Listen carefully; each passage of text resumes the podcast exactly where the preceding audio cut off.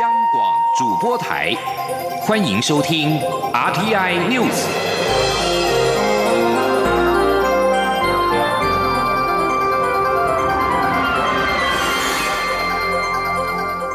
听众朋友您好，欢迎收听这节央广主播台提供给您的 RTI News，我是张顺祥。行政院决定要修改《两岸人民关系条例》，明定两岸和平协议前应该举行公投，被外界解读是针对提出两岸和平协议的国民党。不过，行政院长苏贞昌今天受访的时候表示，没有冲着谁，而是政府必须要小心，不放弃武力对台的中国。陆委会主委陈明通今天在立法院答询的时候也说。政府是提出制度建议，希望能够寻求社会的共识。请听央广记者肖兆平的采访报道。行政院日前与民进党立院党团讨论会期优先法案，决定修改《两岸人民关系条例》，明定签署任何协议前需先进行公投。因此，外界认为这跟国民党近期抛出的两岸和平协议议题有关，甚至解读设下公投门槛是特别针对在野党。对此，行政院长苏贞昌十九号赴国会受访表示，法律是一体适用，没有针对谁，强调中。中国是不放弃武力进犯台湾的国家，因此政府必须小心。他说：“没有冲着谁，法律是全国适用，规范全民。大家知道，呃，中国是对台湾不放弃武力的国家，我们要小心。”两岸人民关系条例的修法议题也成为时代力量立委徐永明质询时的焦点。陆委会主委陈明通答询表示，起因是国民党党主席吴敦义，因为吴敦义说，如果重返执政，将根据两岸人民关系条例与北京洽商两岸和平协。协议，但陆委会检视条文后发现，当中的监督门槛还不够。他说：“我们检视的两岸人民关系条例确实是有政治议题的协商，可是那个监督门槛很低很低，啊，所以主主委公投门槛是不是应该调高？除了简单多数之外，时代力量立场非常清楚，应该比照宪改。这个如果真的有任何协议，立法院要四分三出席，四分通过。”之后交由人民，而且是公民数的过半支持。我想请问主委跟院长。这个修法的方向，我跟委跟委员报告，确实是往这个方向去走。陈明通表示，如果要与北京协商，首先要先向国会提出协商计划，并经三分之二立委同意，才能前往北京。而过程中，行政院也可以举办资商性公投等协商返国后，还要经四分之三立委出席，四分之三立委同意后，再进行全国性公民投票，要全体选民半数以上同意才。才能通过。陈明通说：“两岸的事情非常的敏感，必须社会高度共识，所以不能用简单多数。”国民党立委柯志恩也关注这项说法议题。他表示，国民党向来主张在中华民国宪法架构下。国会监督、民意监督的基础上商谈两岸和平协议，因此他认为政府应尽速订定两岸协议监督条例，而不是加上公投条件。不过陈明通强调，两岸人民关系条例的监督机制相当疲弱，因此政府提出制度建议，寻求社会高度共识。中央广播电台记者肖照平采访报道。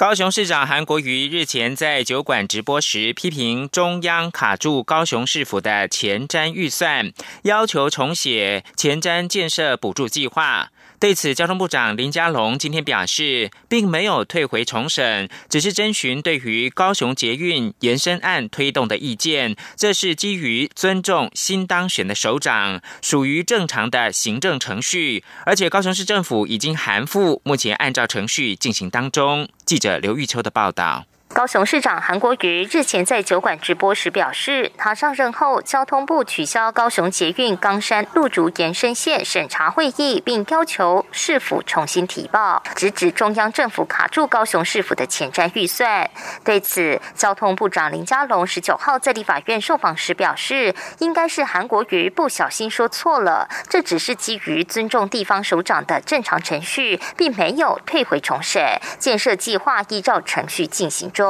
啊，他应该是啊啊不小心啊说错了哈啊，后来他自己也澄清了啊，就是说啊，并不是所有前瞻计划啊都啊所谓的啊呃退回，啊事实上也没有退回啊重审啊，而是呢征询他们对在审查中的这一个啊高雄捷运的延伸案啊啊这个推动的意见。啊，他们也函复了啊，这个也按照程序在进行中。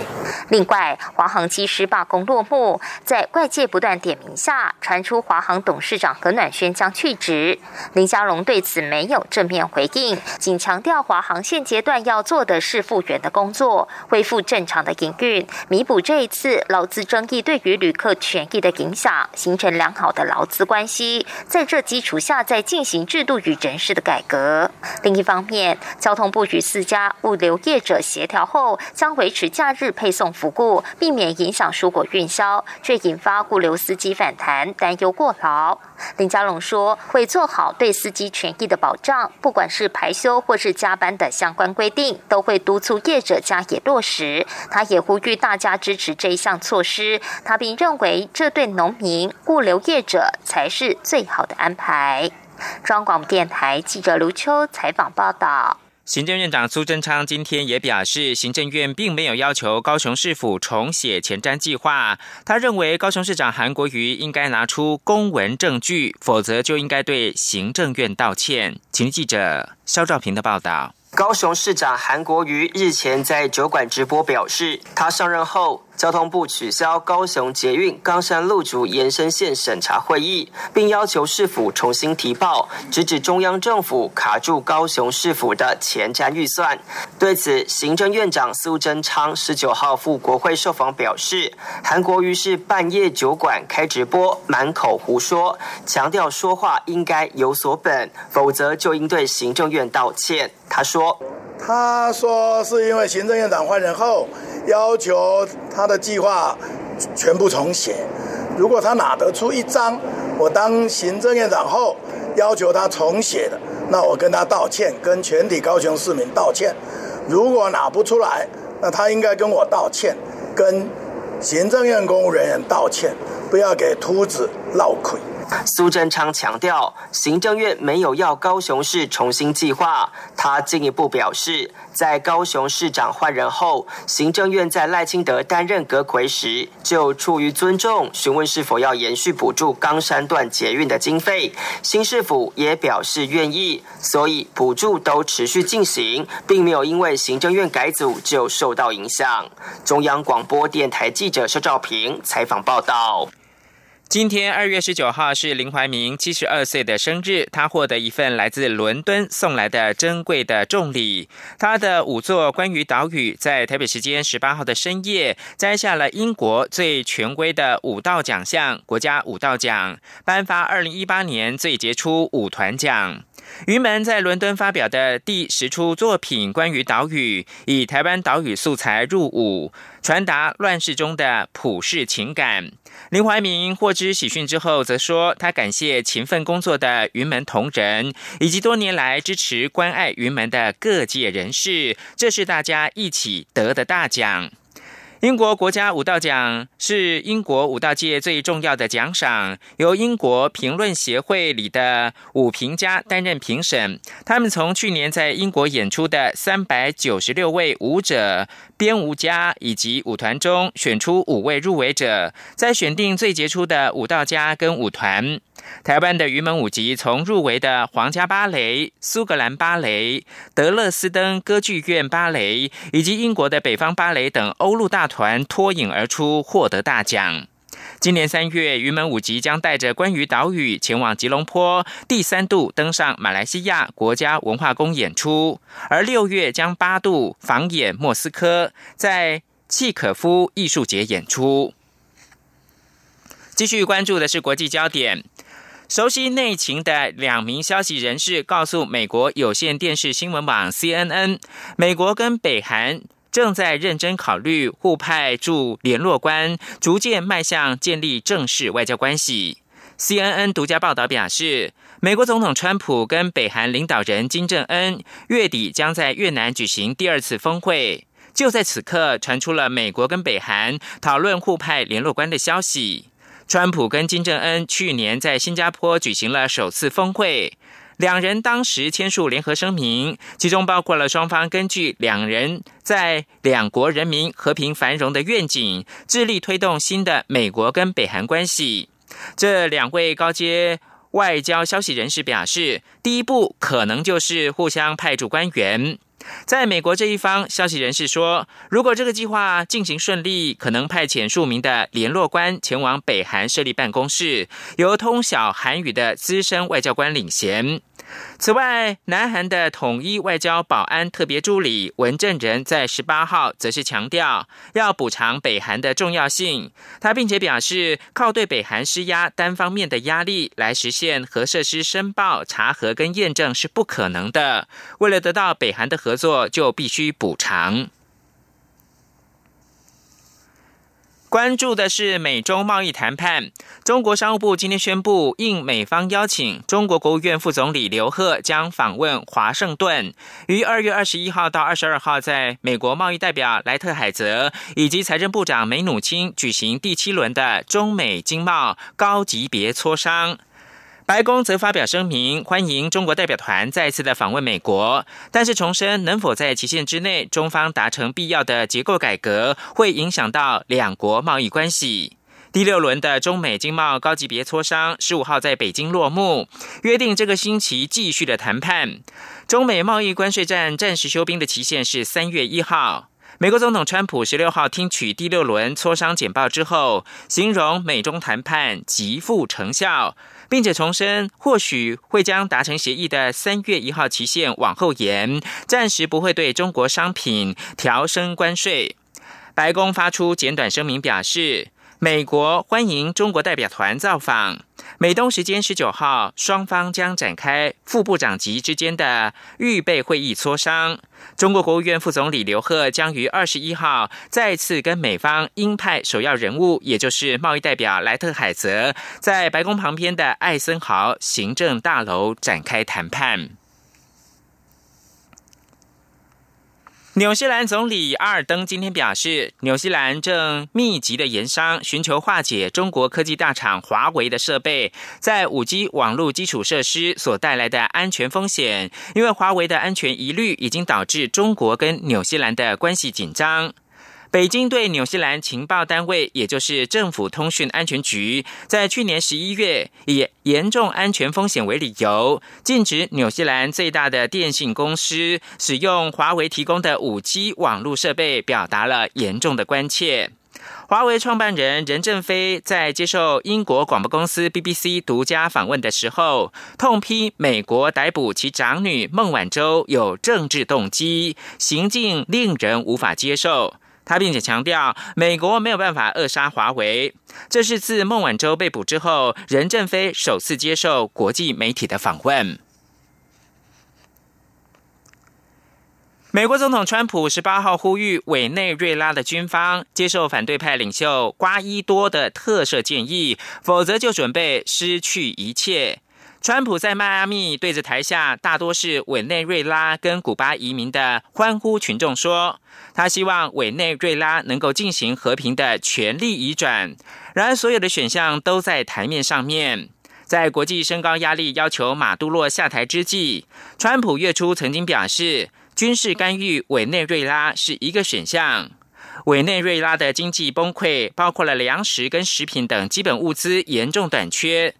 根据统计，从二零一五年以来，已经有大概两百三十万的委内瑞拉人民逃到邻国寻求生机。美国已经向联合国安全理事会提出一项决议草案，呼吁国际救援，并且重新的举行总统大选。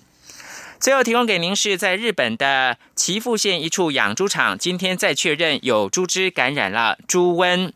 必须依法扑杀场内五千七百七十五头的猪只，县府已经请自卫队派员到场协助。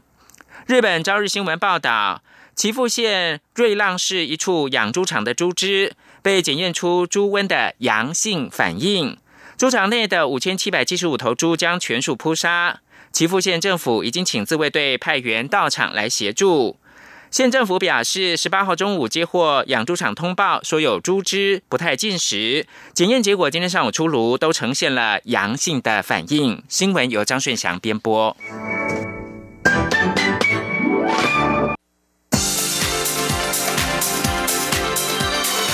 这里是中央广播电台，台湾之音，欢迎继续收听新闻。欢迎继续收听新闻，我是陈怡君。新闻开始，先来关注美国的相关焦点。针对美国总统川普政府决定宣布紧急状态来替美墨边墙筹钱，美国十六个州在十八号对川普政府提告，指控此举违反了宪法。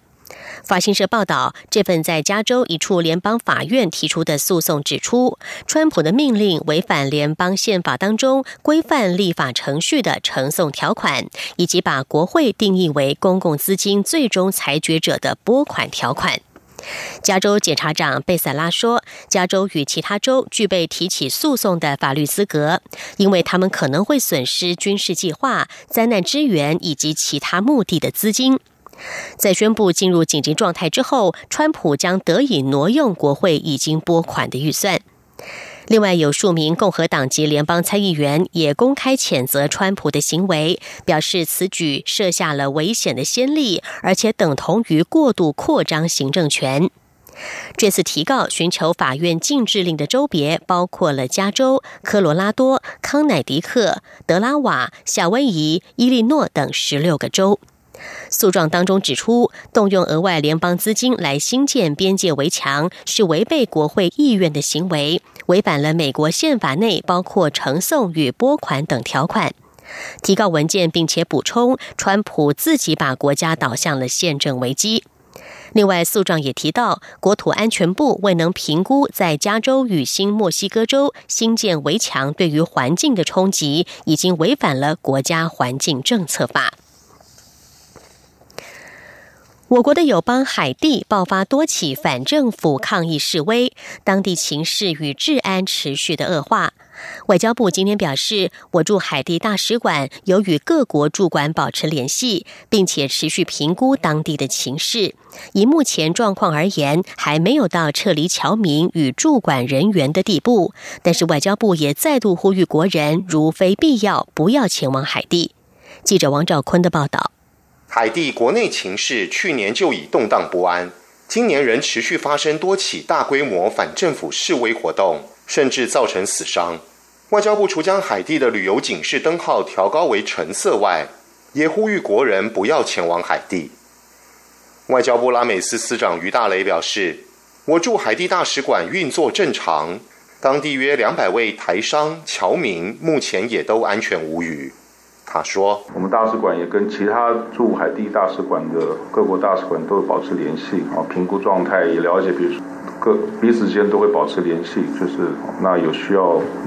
但目前你没有烧到说整个城市已经啊没有到这个地步需要撤离的地步，还没有。海地不稳的内政状态也影响我方贷款援助新建的电网计划。”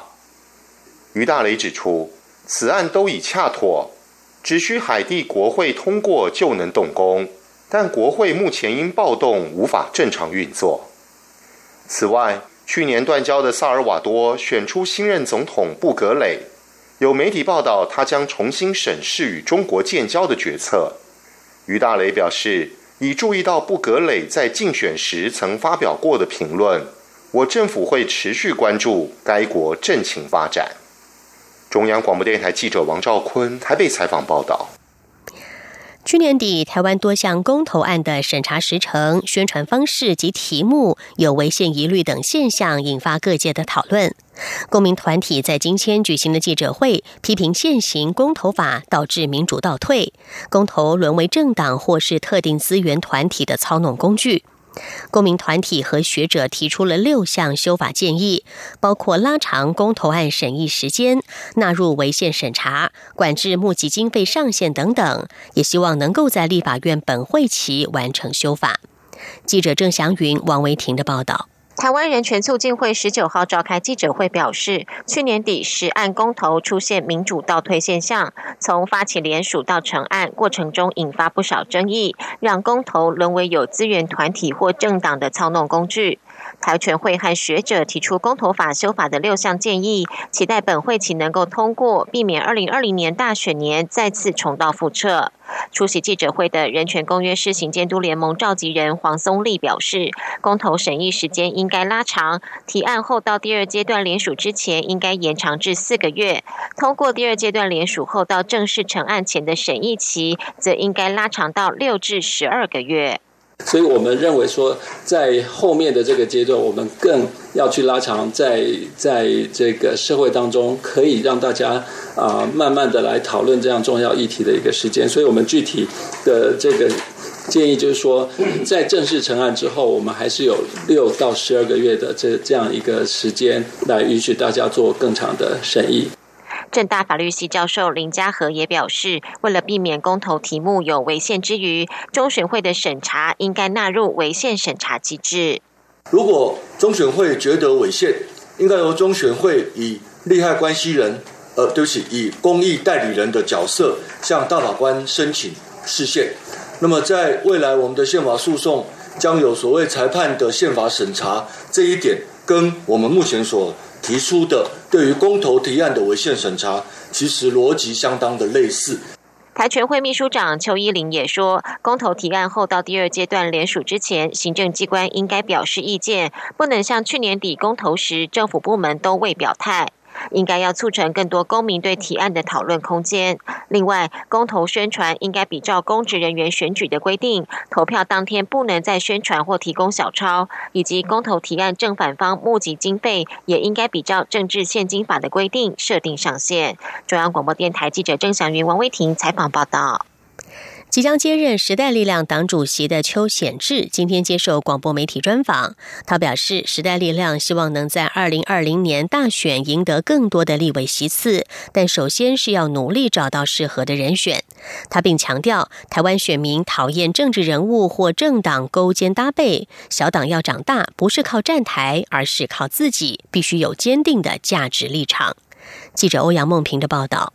时代力量新竹市党部主委邱显智将接任党主席。他在十九号接受广播媒体专访时表示，时代力量今年最大的任务就是备战二零二零年大选。他以去年九合一选举，时代力量在国民党优势选区苗栗提名七席，选上六席为例，强调时代力量没有大党的包袱，只要推出好的人选，相信就能得到支持。因此，时代力量目前最重要也。最困难的就是要找到适合的人选，并协助解决他的困难，让他在从事公共事务时比较没有后顾之忧。邱显志也坦言，时代力量在都市以外的知名度仍旧不够，甚至有民众问是不是个乐团。但如果找大咖来站台，时代力量的主体性又会被稀释。他认为，时代力量要跟基层人民站在一起，也必须有坚定的价值立场。小党要长大，必须靠自己。